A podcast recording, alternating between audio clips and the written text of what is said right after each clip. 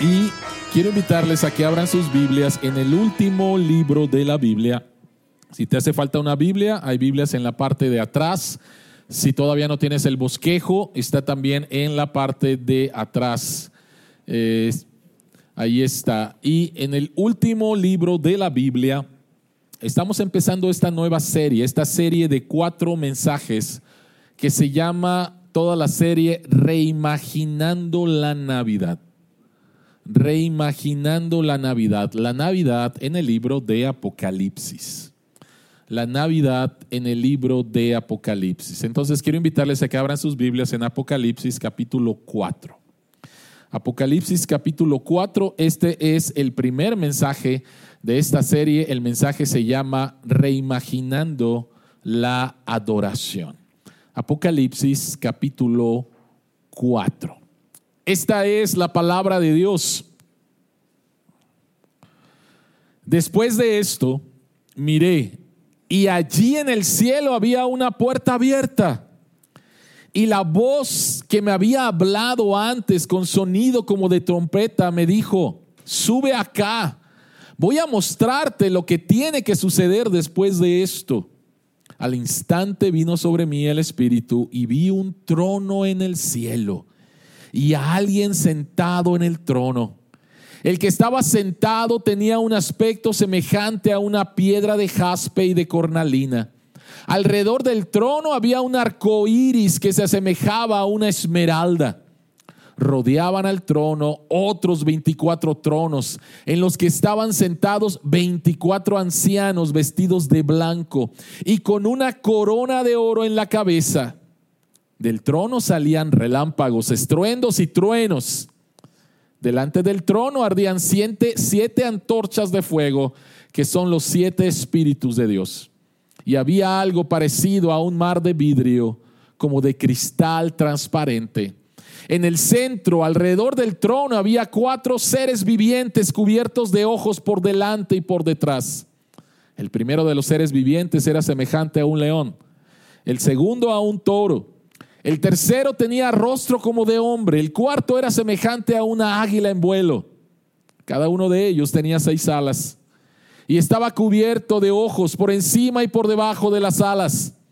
Y día y noche repetían sin cesar, Santo, Santo, Santo es el Señor Dios Todopoderoso, el que era y que es y que ha de venir. Cada vez que estos seres vivientes daban gloria, honra y acción de gracias al que estaba sentado en el trono, al que vive por los siglos de los siglos, los 24 ancianos se postraban ante él y adoraban al que vive por los siglos de los siglos y deponían sus coronas delante del trono, exclamando, digno eres Señor y Dios nuestro de recibir la gloria, la honra y el poder, porque tú creaste todas las cosas, por tu voluntad existen y fueron creadas. Amén. Abre nuestros ojos, Señor, a las maravillas de tu ley, de tu palabra. Al empezar esta serie, Señor, sobre la Navidad, en el libro de Apocalipsis. Guíanos por medio de tu Espíritu Santo a toda la verdad del Evangelio, que podamos creer en el Evangelio y podamos ser transformados por el poder del Evangelio. En el nombre de Jesús. Amén. Amén.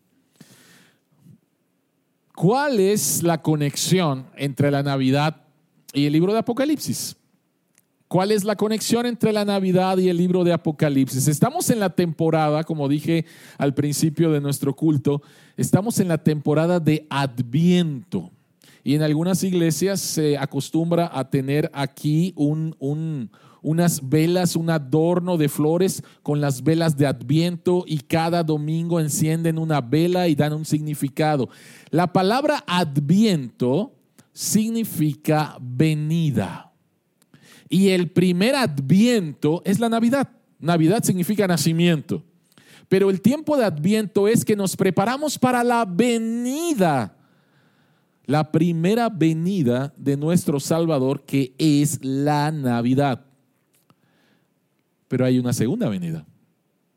No sé si es la primera vez que lo escuchas, pero necesitamos tener un tiempo de adviento para la segunda venida. Jesucristo viene por segunda vez y esta es la conexión entonces entre la Navidad, el primer adviento y el libro de Apocalipsis que nos habla acerca de la segunda venida o el segundo adviento y de esa manera conectamos la Navidad con el libro de Apocalipsis. Ahora, recordemos por favor, ¿cuál es el contexto de la Navidad? ¿En qué, ¿En qué, situación Jesucristo vino por primera vez?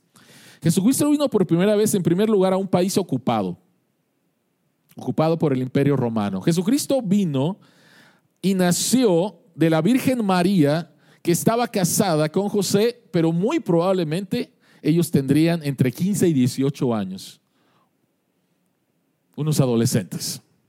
En tercer lugar, Jesucristo vino y nació en una situación que nadie se lo hubiera imaginado. Conocen la historia, llegaron a Belén, no había lugar para ellos y tuvo que nacer en un establo tuvo que nacer en un establo.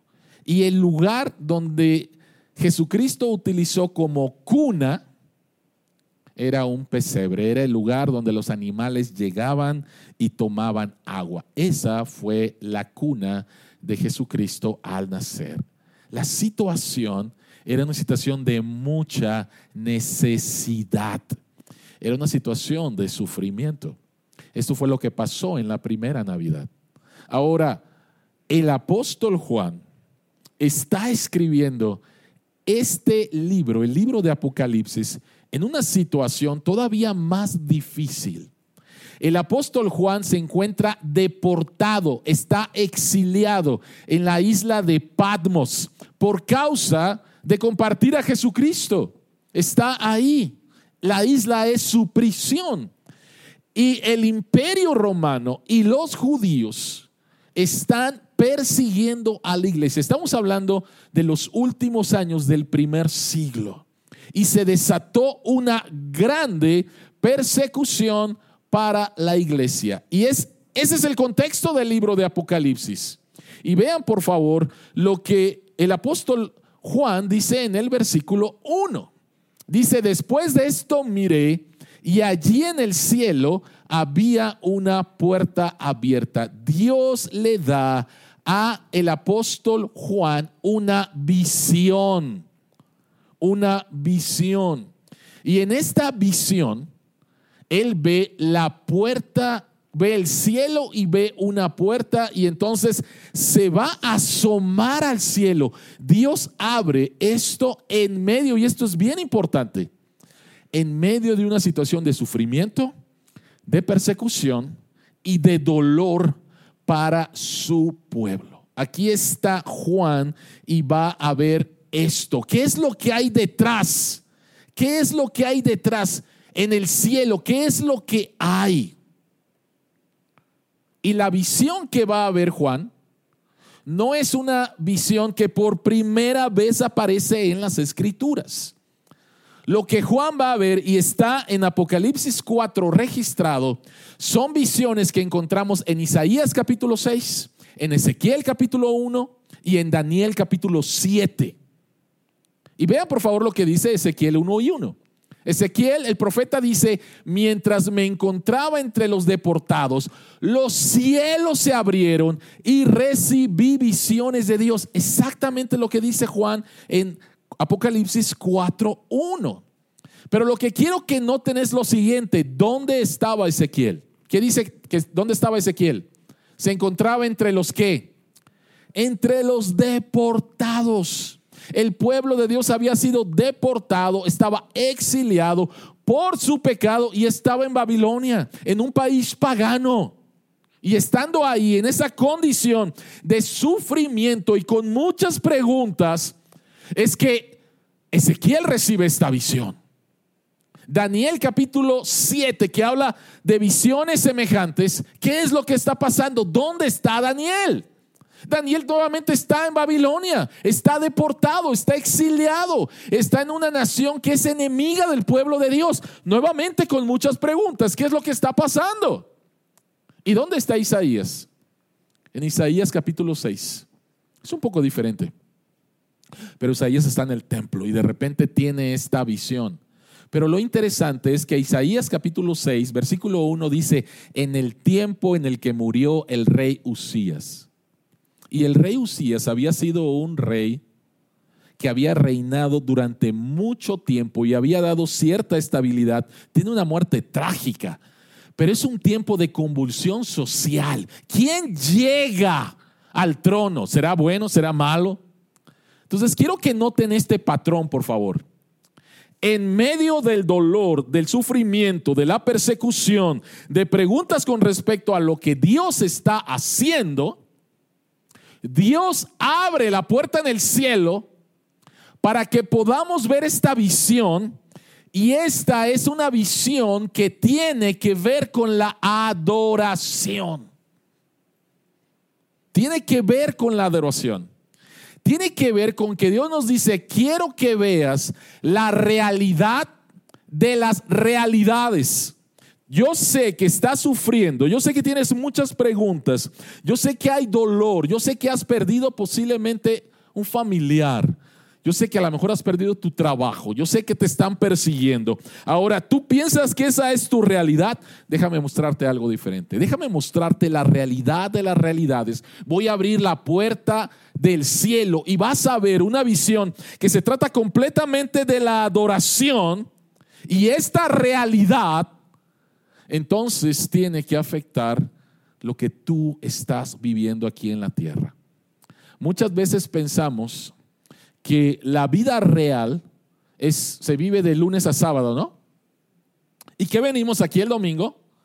Para algo que no es tan real. Descansamos en domingo, venimos a la iglesia, adoramos a Dios, salimos de aquí, pero no es tan real el domingo. La vida real es de lunes a viernes, a sábado. ¿Saben que es al contrario? ¿Saben que es al contrario?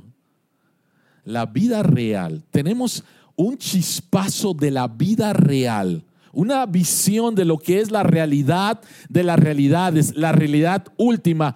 Cuando venimos a adorar a Dios, de esto se trata este pasaje.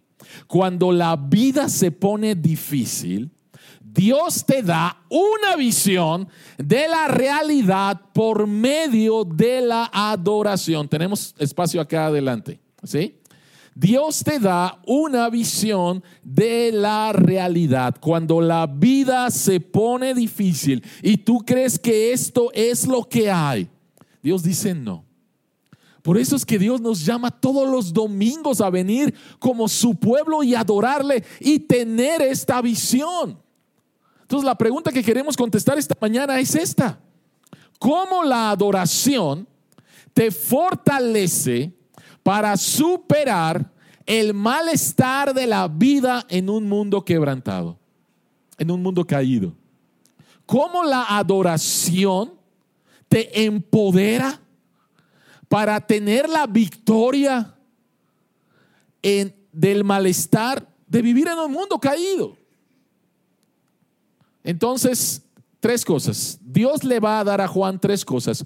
Una visión de su gloria, una visión de la gloria de Dios, una visión de la santidad de Dios y una visión del poder de Dios. Y a través de esto es que le va a dar a Juan fortaleza para poder superar, para poder tener victoria, para poder permanecer firme en medio de un sufrimiento y de una persecución que estaba experimentando él y todo el pueblo de Dios. Entonces, vayamos a una visión de la gloria de Dios. No tengo el tiempo para hablar acerca de cómo debemos de interpretar Apocalipsis, pero debes de tener mucho cuidado al interpretar Apocalipsis. Es un tipo de literatura especial y se interpreta de una manera especial. No puedes tomarlo todo de manera literal. Hay muchas cosas, pero no puedo detener ahí para poderles explicar. Pero Juan nos da una serie de imágenes para describir la gloria de Dios. Se abre la puerta del cielo y Juan va a ver. ¿Y qué es lo primero que ve Juan? Lo primero que ve Juan es una visión de la gloria de Dios. Versículo 3 dice, vi un trono en el cielo y a alguien sentado en el trono. Entonces, ¿qué es lo primero que ve Juan? Un trono. Y la palabra trono se repite mucho en este pasaje. Entonces, un trono. Eso significa que hay un rey. Y ese trono no está vacío. Dice que hay alguien que está sentado en ese trono. ¿Quién es esta persona que está sentado en el trono? Bueno, se la describe de esta manera. El que estaba sentado tenía un aspecto semejante a una piedra de jaspe y de cornalina. El jaspe y la cornalina son piedras preciosas, pero son piedras brillantes. ¿Qué es lo que nos está diciendo aquí Juan? Lo que nos está diciendo aquí Juan es que Dios es indescriptiblemente bello, brillante y majestuoso. Y eso es lo primero que ve Juan. Lo primero que ve Juan es algo que jamás había visto. Y la única manera en poder describirlo es eso. El aspecto de la persona que está ahí en el trono, en el centro del cielo, es como de piedra preciosas. Es como de alguien brillante. Es demasiado bello. Es la manera en la cual Juan está describiendo a Dios. Y sabes, la pregunta que creo que tenemos que hacernos muchos de nosotros es, ¿cuán bello realmente ves a Dios? David en el Salmo 27 dice, una cosa solamente le he pedido a Dios y esta cosa buscaré, que esté yo en la casa del Señor, ¿para qué? ¿Recuerdan? Para ver la hermosura de Jehová, la hermosura de Dios. Ahora, cuando David entraba al templo, ¿veía una imagen? Claro que no, porque Dios no puede, Dios no puede ponerlo en una imagen, no podemos poner a Dios en una imagen, Dios es espíritu. Pero David decía, quiero ver la hermosura de mi Dios. No sé qué tan hermoso es Dios para ti.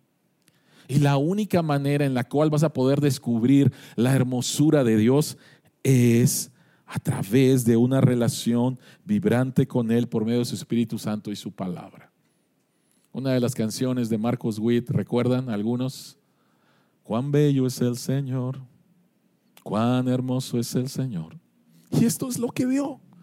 Esto es lo que vio. Dios es indescriptiblemente bello, brillante, majestuoso. Y yo espero que puedas tener esta experiencia de conocer la belleza de nuestro Dios. Pero lo segundo que él ve es muy interesante, porque hay un trono, pero dice que alrededor del trono, versículo 4, rodeaban al trono otros 24 tronos, en los que estaban sentados 24 ancianos, vestidos de blanco con una corona de oro en la cabeza, que vamos a ver después de qué se trata eso. Pero es interesante, ¿no? Un trono y alrededor del trono encontramos estos 24 ancianos. ¿De qué se trata esto? Los 24 tronos y los 24 ancianos sentados representan la totalidad del pueblo de Dios en el Antiguo Testamento, 12 tribus de Israel, y en el Nuevo Testamento, 12 apóstoles. De ahí sale el número 24. Entonces, lo importante de aquí es, los 24 ancianos entonces representan la totalidad del pueblo de Dios. Pero lo más importante es, ¿en dónde están? ¿En dónde están? Y ellos están alrededor del trono de Dios. Los 24 ancianos y los seres raros que vamos a ver ahorita en un, en un rato, ¿sí? Están alrededor del trono. Dios está en el centro. Y todo lo demás está alrededor de Dios. Dios es glorioso, Dios es bello y Dios está en el centro. Y la atención de la iglesia, la atención de los seres que vamos a ver en un momento más, todo está en el centro. Yo no sé si alguna vez has estado en una, en una comida especial y, y, la comida todavía no empieza y todos los invitados están ahí platicando y de repente alguien toca una campana o simplemente salen con el banquete. Y todo el mundo está hablando y de repente todo el mundo se queda callado y que está mirando el banquete, ¿no? Y lo llevan a la mesa y todos están viendo el banquete porque ya se les antojó y pero de repente todos se callaron y todos tienen su mirada, su foco en el centro, en la mesa, en lo que van a probar. Todos nosotros, de alguna manera, cuando pasamos por dificultades, por sufrimiento, por dolor, buscamos algo en donde poner nuestra atención, algo que sea el centro. Y lo ponemos ahí porque lo consideramos bello. Y consideramos que esto que está llamando nuestra atención nos puede dar solución a los problemas que estamos enfrentando. Ahí está, este es el foco. Estamos bien con nuestra mirada ahí. Tristemente, eso que nosotros ponemos ahí, alguna persona, alguna cosa, un ídolo de nuestro corazón, nos va a fallar. La pregunta es, ¿cómo podemos sacar eso del centro de nuestra vida y que Dios esté? Y no se trata de que le eches ganas para sacar eso porque tú mismo lo pusiste, porque tú mismo consideras esa cosa como algo importante y algo bello. ¿Sabes qué es lo único que va a quitar eso del centro de tu vida, de tu atención? Que de repente llegue algo más bello. Es lo único. ¿Quién puso eso en el centro? Lo pusiste tú. Y tú le has dado valor a eso. Tú piensas que eso es bello, eso es importante, eso es lo que te tienes que centrar, pero eso no te lo va a dar.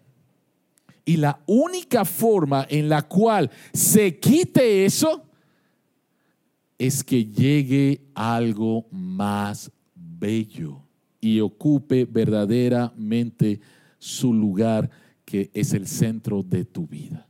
Entonces lo que Juan ve en primer lugar es una imagen de la gloria de Dios, de la belleza de Dios, del lugar que Dios ocupa y del lugar que todos los demás, todas las demás criaturas ocupan. Dios en el centro y todos los demás mirando la belleza de Dios y no mirando la situación en la cual vivimos. ¿Por qué? Porque la gloria de Dios eclipsa el sufrimiento la gloria de Dios, la belleza de Dios eclipsa el sufrimiento. Es la única manera de poder explicar cómo cientos, como miles, como millones de cristianos han enfrentado con paz su sufrimiento. No lo han minimizado. No es que nos olvidemos. No es que nos hagamos un coco wash. No, no se trata de eso. Bien, por favor, lo que dice el apóstol Pablo en Romanos 8, 18. Dice, de hecho, considero que en nada se comparan los sufrimientos actuales con la gloria que ha de revelarse en nosotros.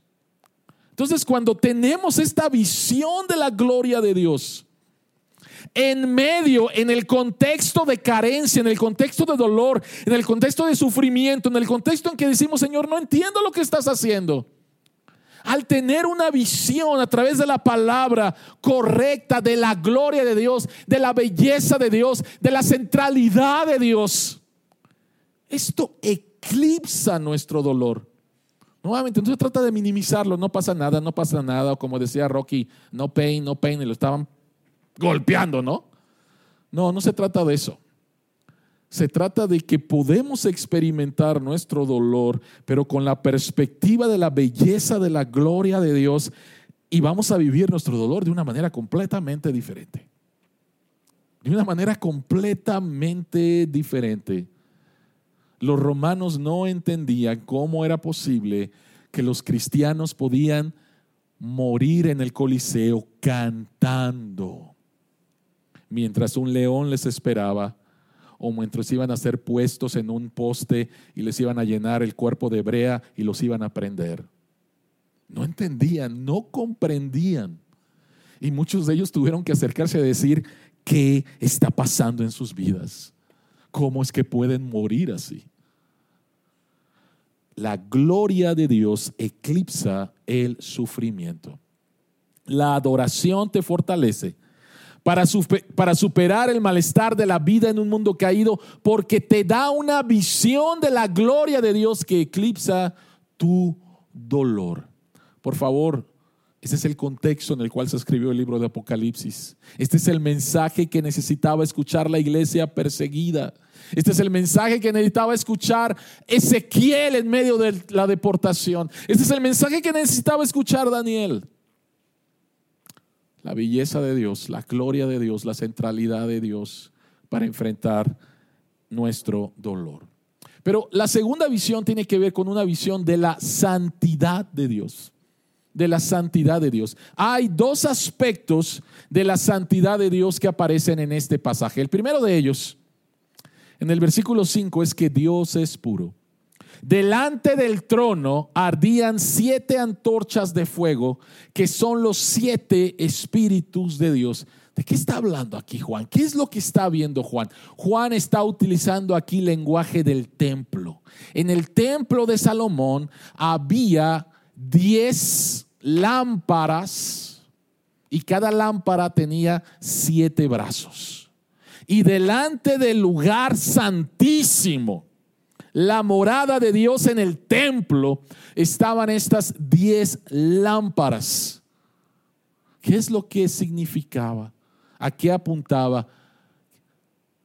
Apuntaba a la luz de Dios que echa fuera las tinieblas. El número siete es el número de perfección en la Biblia.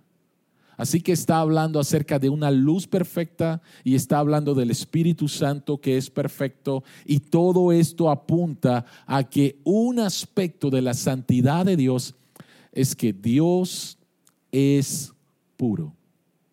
No hay ningunas tinieblas en él. Pero en segundo lugar, dice que están estos, estos cuatro seres, uno semejante a un buey, uno semejante a un hombre, uno semejante a un león, uno semejante a un águila, y dices, ¿qué, quiénes son estos? ¿De qué se trata? Bueno, en primer lugar, déjenme decirles, y después termino de leer el texto, que son ángeles. ¿Ok? Estos cuatro seres son ángeles. En el centro alrededor del trono había cuatro seres vivientes cubiertos de ojos por delante y por detrás. Y lo más importante es lo que hacen. Y dice que de día y noche repetían sin cesar, Santo, Santo, Santo es el Señor Dios Todopoderoso, el que era y el que es y el que ha de venir. ¿Dónde encontramos esto en el Antiguo Testamento?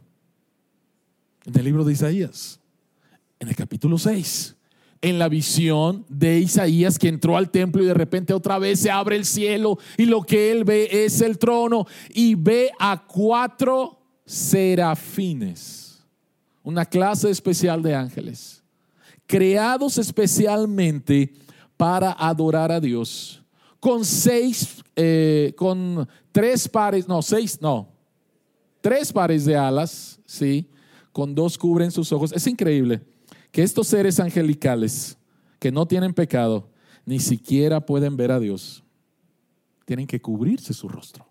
Es tan majestuoso que ni siquiera seres que fueron creados para esto pueden ver el rostro de Dios. Pero lo importante también es el canto. Y el canto es santo, santo, santo.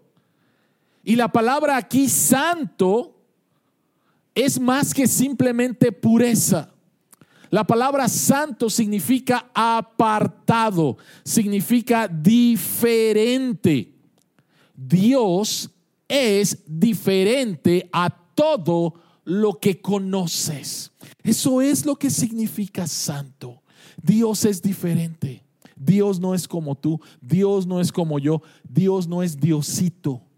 A Dios no lo puedo hacer una imagen. Dios es diferente. Completamente diferente. Y esa es una de las cosas que mucha gente no entiende con respecto a Dios. Hablamos acerca la semana pasada acerca de estar decepcionado de Dios.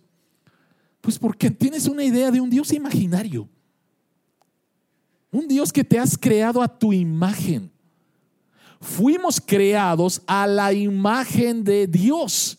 Hay una distinción entre el creador y las criaturas. El versículo 11 dice, porque tú creaste todas las cosas, por tu voluntad existen y fueron creadas. Dios es diferente. Dios es diferente. Él es el creador. Nosotros somos las criaturas.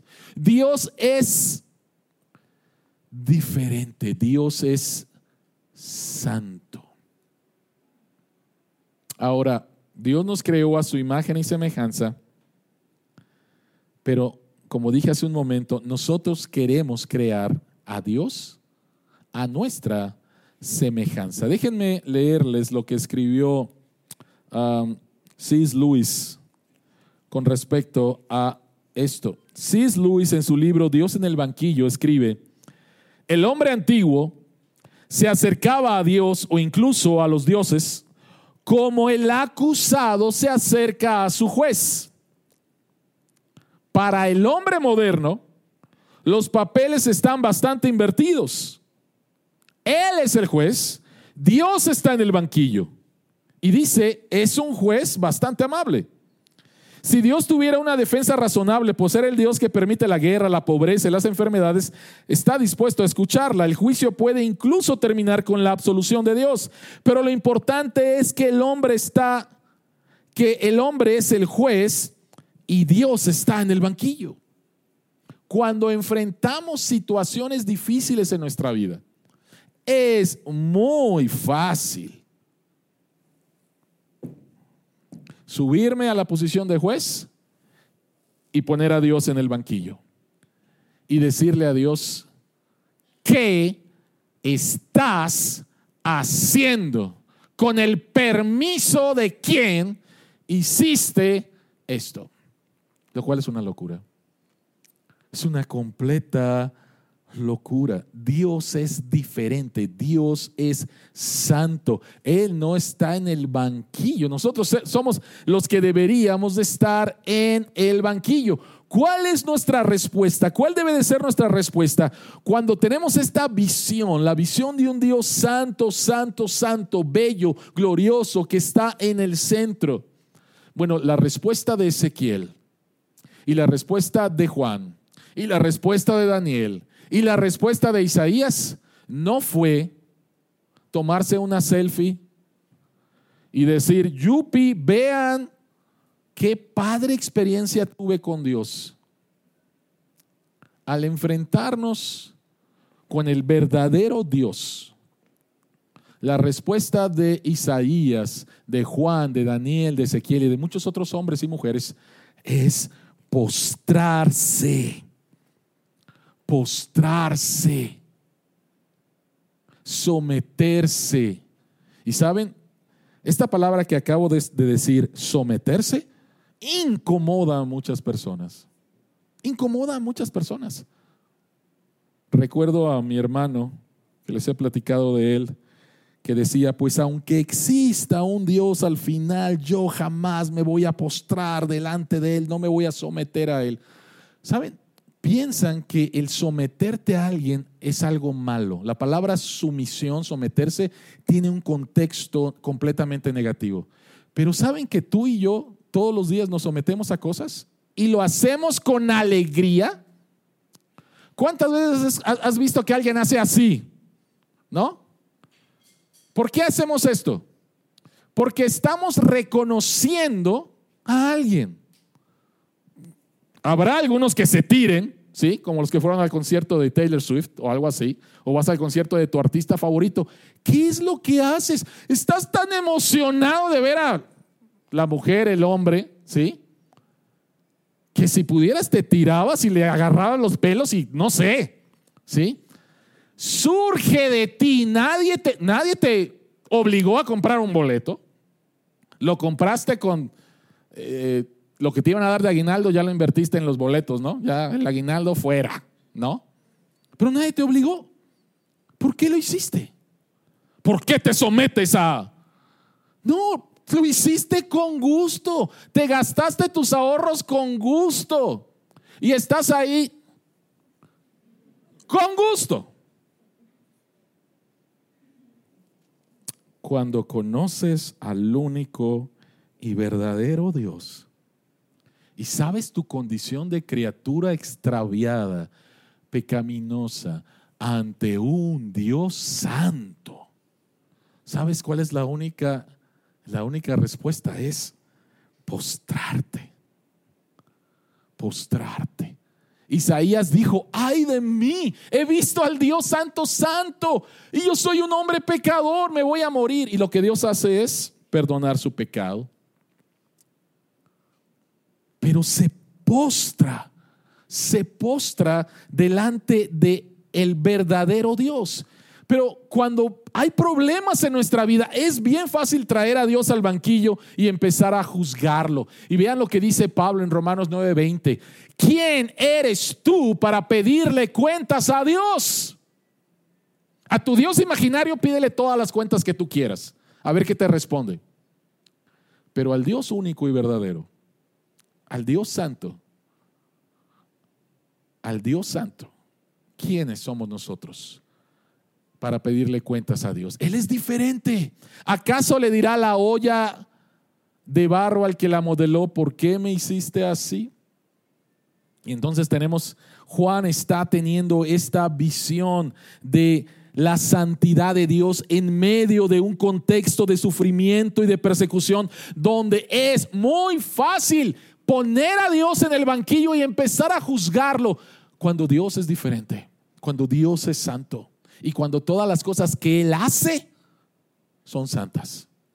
Todas las cosas que Él hace son santas. Es muy interesante. En la oración que Jesucristo nos enseñó, la que llamamos el Padre Nuestro, hay una parte que dice, hágase tu voluntad en la tierra como se hace en el cielo. Si la recuerda, no?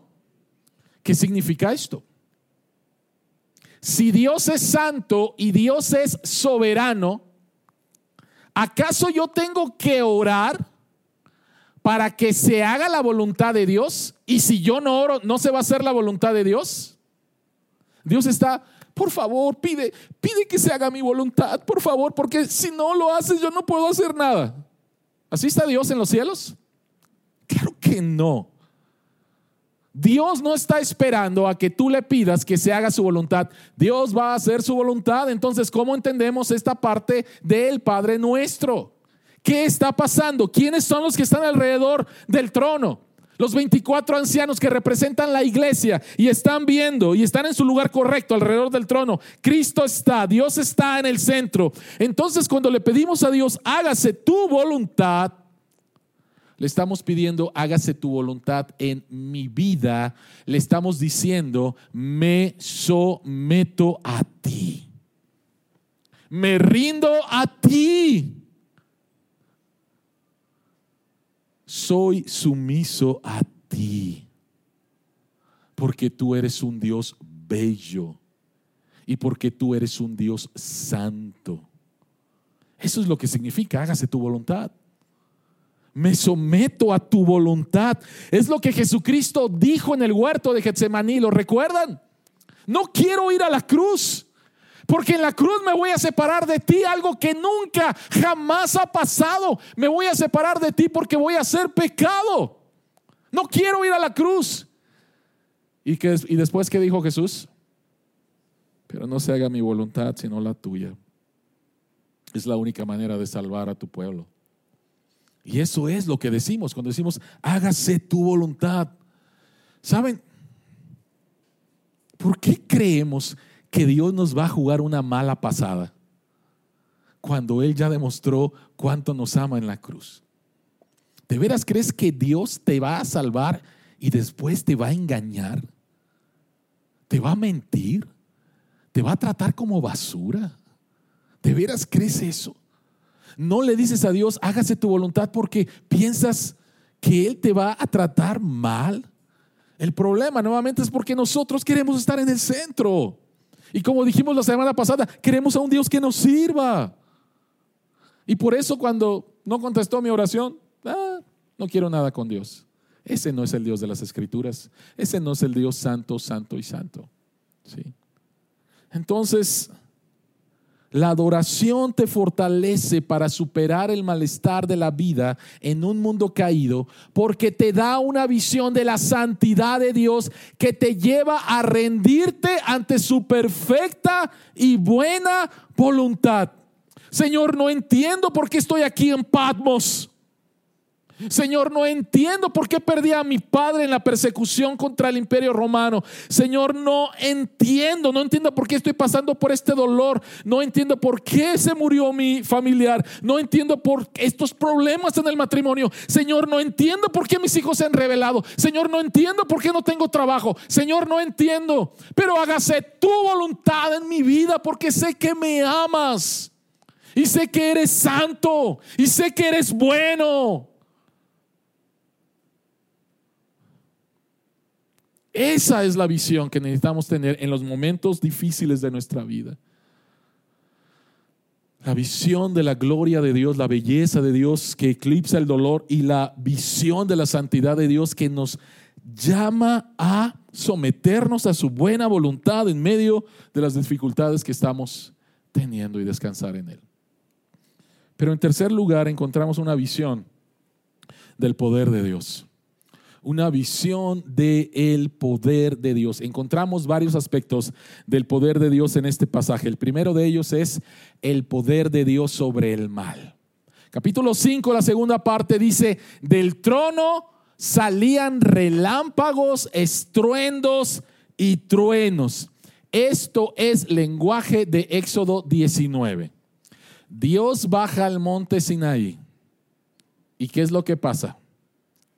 Relámpagos, estruendos, truenos. Acabamos de leer al principio en el libro de Hebreos que Moisés decía, estoy temblando de miedo. Esto es lenguaje de Éxodo 19. En el trono, del trono salen relámpagos, estruendos, truenos, y esto apunta al poder de Dios. Apunta al poder de Dios. Pero la pregunta es, ¿al poder de qué? ¿O al poder sobre qué? Ok, eso es alguien poderoso, pero, pero poder sobre qué? La segunda parte del versículo 6 dice, y había algo parecido a un mar de vidrio como de cristal transparente. En el libro de Apocalipsis y en la literatura judía, el mar representa a la maldad el mal, el mar representa a la maldad.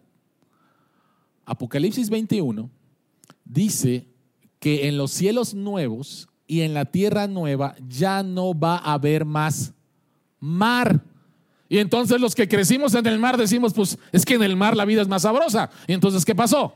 ¿No? Bueno, no. No se trata de que en los cielos nuevos y en la tierra nueva no vaya a haber cuerpos de agua. ¿Sí? Se trata de que no va a haber maldad.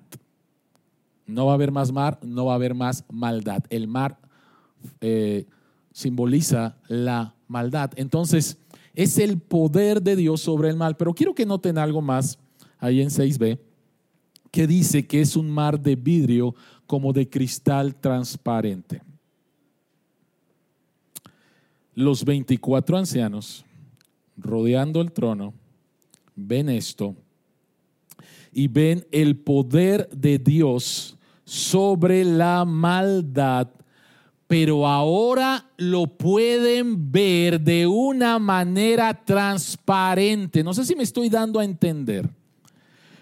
Cuando aquí en la tierra en lo que yo pienso que es la realidad y estoy en medio del dolor y en medio del sufrimiento, en medio de cosas que no entiendo, y de repente levanto mis ojos a Dios, Señor, no entiendo. Y es como si yo viera el mar y no lo veo cristalino, lo veo lleno de tierra. Si quieres ir a Acapulco y disfrutar del mejor tiempo de Acapulco, enero y febrero. Es el mejor tiempo en Acapulco. La playa está preciosa. Bueno, está preciosa la playa y, y, te puede sorprender de ir y entrar y ver el agua transparente. Nunca vayas después de lluvia. Porque cuando es tiempo de lluvias y vas al mar, vas a encontrar el mar todo revuelto y no vas a poder ver nada. Así pasa en nuestras vidas. Cuando estamos en medio del dolor y del sufrimiento, es como si miráramos el mar y decir, no entiendo, lo, veo, lo, que veo es lodo, no, no veo nada. Pero cuando tienes la visión del poder de Dios, va a llegar un momento en el cual podemos ver el mar, la maldad, el sufrimiento que experimentamos aquí en la tierra, pero ya no va a haber más preguntas de por qué, porque lo vamos a poder ver todo claro vamos a poder ver por qué Dios hizo esto y por qué Dios hizo esto y por qué Dios hizo aquello.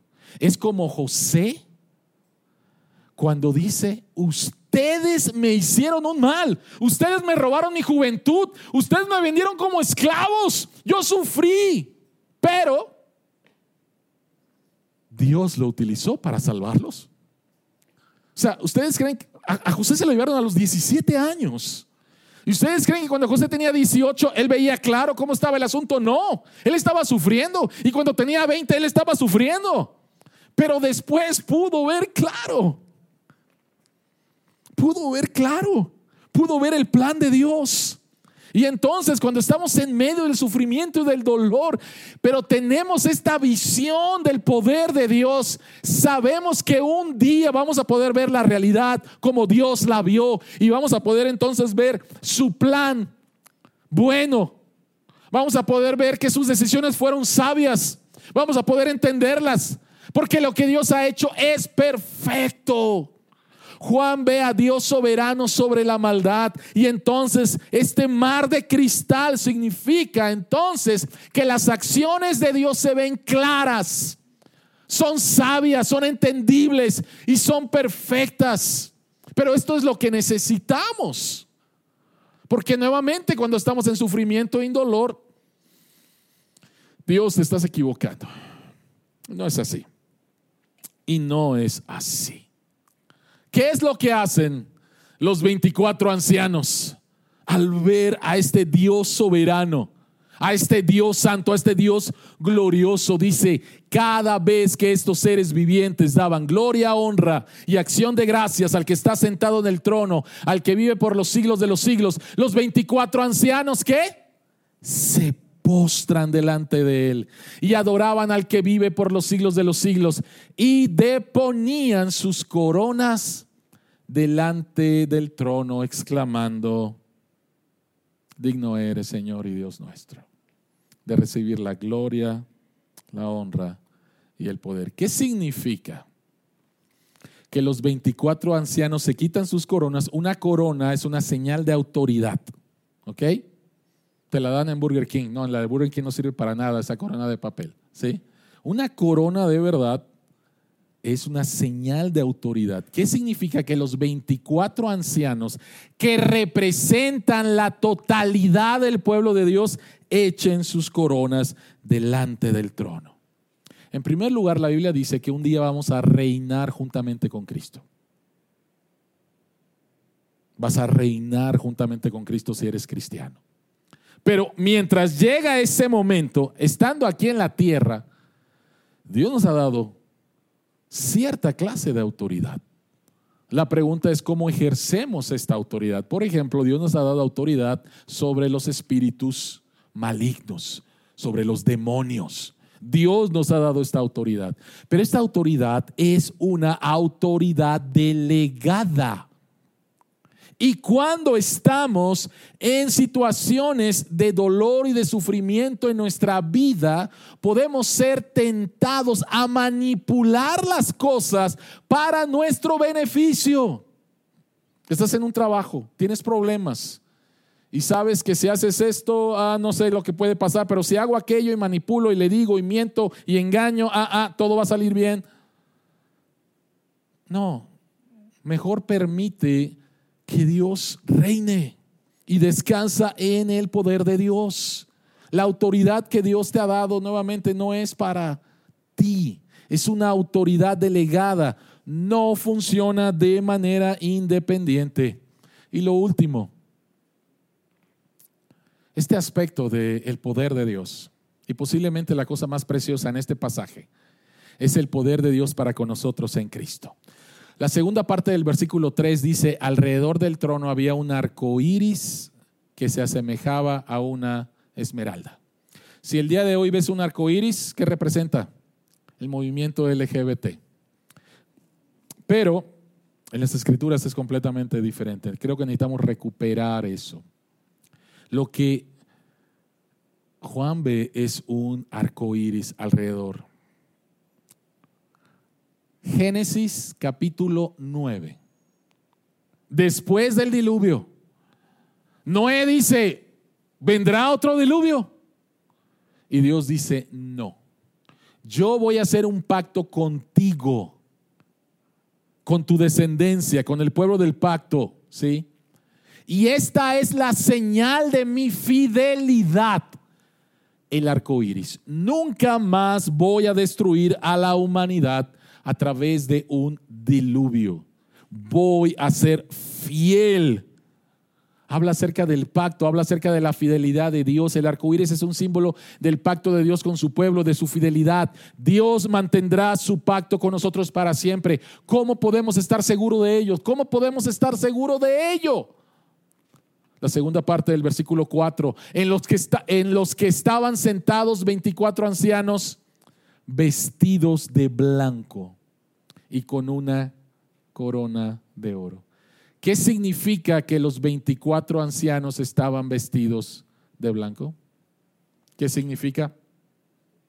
La ropa blanca es porque han sido lavados de sus pecados. ¿Cómo fueron lavados de sus pecados? La ropa del pueblo de Dios fue lavada con la sangre del pacto derramada en la cruz. Dios lidió de una vez y para siempre con tu pecado en la cruz. Castigó a Cristo en tu lugar de una vez y para siempre. Porque esto es importante. Es importante porque cuando estamos en medio de situaciones difíciles en nuestra vida, tú puedes pensar que Dios te está castigando. Tú puedes pensar de que Dios ahora está en contra de ti porque hiciste algo malo y Dios te está castigando. Dios no te está castigando. Dios ya castigó a Cristo hace más de dos mil años en la cruz. Dios no te está castigando. Juan está en el exilio. El pueblo de Dios está en sufrimiento. ¿Qué? ¿Nos estás castigando Dios? No, Dios no nos está castigando. Los 24 ancianos están vestidos de ropas blancas porque Cristo lavó con su sangre sus pecados. Este es el pacto que Dios ha hecho con nosotros y Él es fiel. Él es fiel. Él es fiel. Él es fiel. Y siempre será fiel. Por lo tanto, iglesia, nuestra respuesta ante la visión del pueblo ante la visión que Juan tiene, nuestra respuesta ante lo que Dios nos permite experimentar cada domingo es echar un vistazo a la realidad de realidades, que es la adoración en el cielo, y traer esa realidad aquí y que pueda transformar nuestra vida mientras estamos aquí, descansando por lo que ha hecho el Cordero que nació hace más de dos mil años en una Navidad y viene nuevamente. Y por lo tanto, iglesia, ¿podemos leerlo juntos?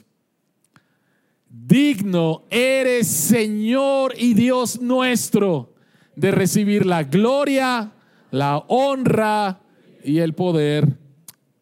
Amén. Padre que estás en los cielos, gracias por permitirnos ver la realidad de realidades, el cielo abierto cada vez que venimos aquí en domingo a adorarte como iglesia y verte como lo que eres glorioso, bello, lo cual eclipsa nuestro dolor. Verte como lo que eres santo, lo cual nos lleva, Señor, a caer rendidos ante ti y pedir que tu voluntad sea hecha en nuestras vidas y poderte ver poderoso, utilizando ese poder para salvarnos de nuestros pecados. A ti la gloria, la honra y el poder por siempre. Amén.